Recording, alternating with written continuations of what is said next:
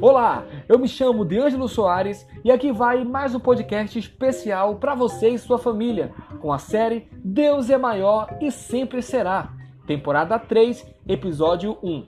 O tema de hoje é fardo. Então, vamos ler Mateus, capítulo 23, versículos de 1 a 3.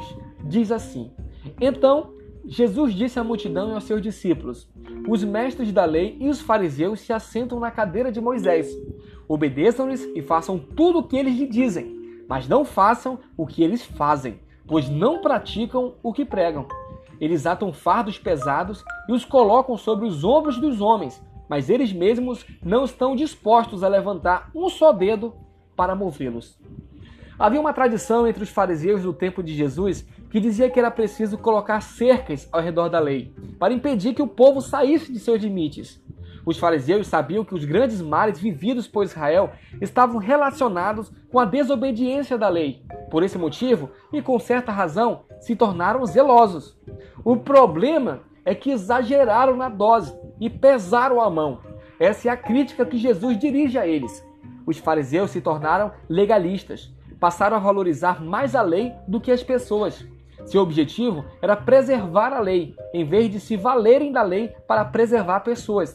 Em vez do sábado para o homem, colocaram o homem a serviço do sábado. Passaram a exigir sacrifícios exagerados. Por exemplo, a lei exigia que o jejum fosse praticado ao menos uma vez por ano, mas os fariseus se vangloriavam de jejuar até duas vezes por semana.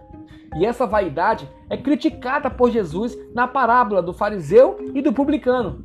Era um exagero evidente, com um único resultado: ninguém conseguia viver à altura das exigências da lei conforme interpretada pelos fariseus.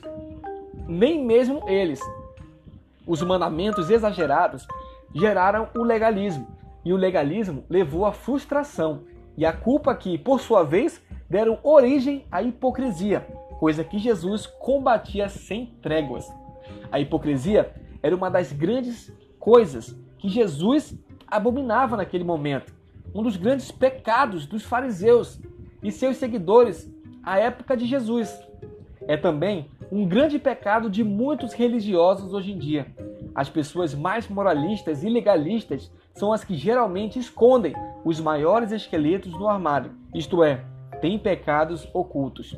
A vitória sobre a frustração, a culpa e a hipocrisia depende do equilíbrio entre o esforço para o cumprimento da lei, que é obedecer à lei, e a dependência da graça de Deus, que é obedecer no poder do Espírito. É Deus quem efetua em vocês tanto o querer quanto o realizar. Isso está escrito em Filipenses capítulo 2, versículo 13. Ensinou o apóstolo Paulo, um fariseu convertido a Jesus de Nazaré. Até amanhã.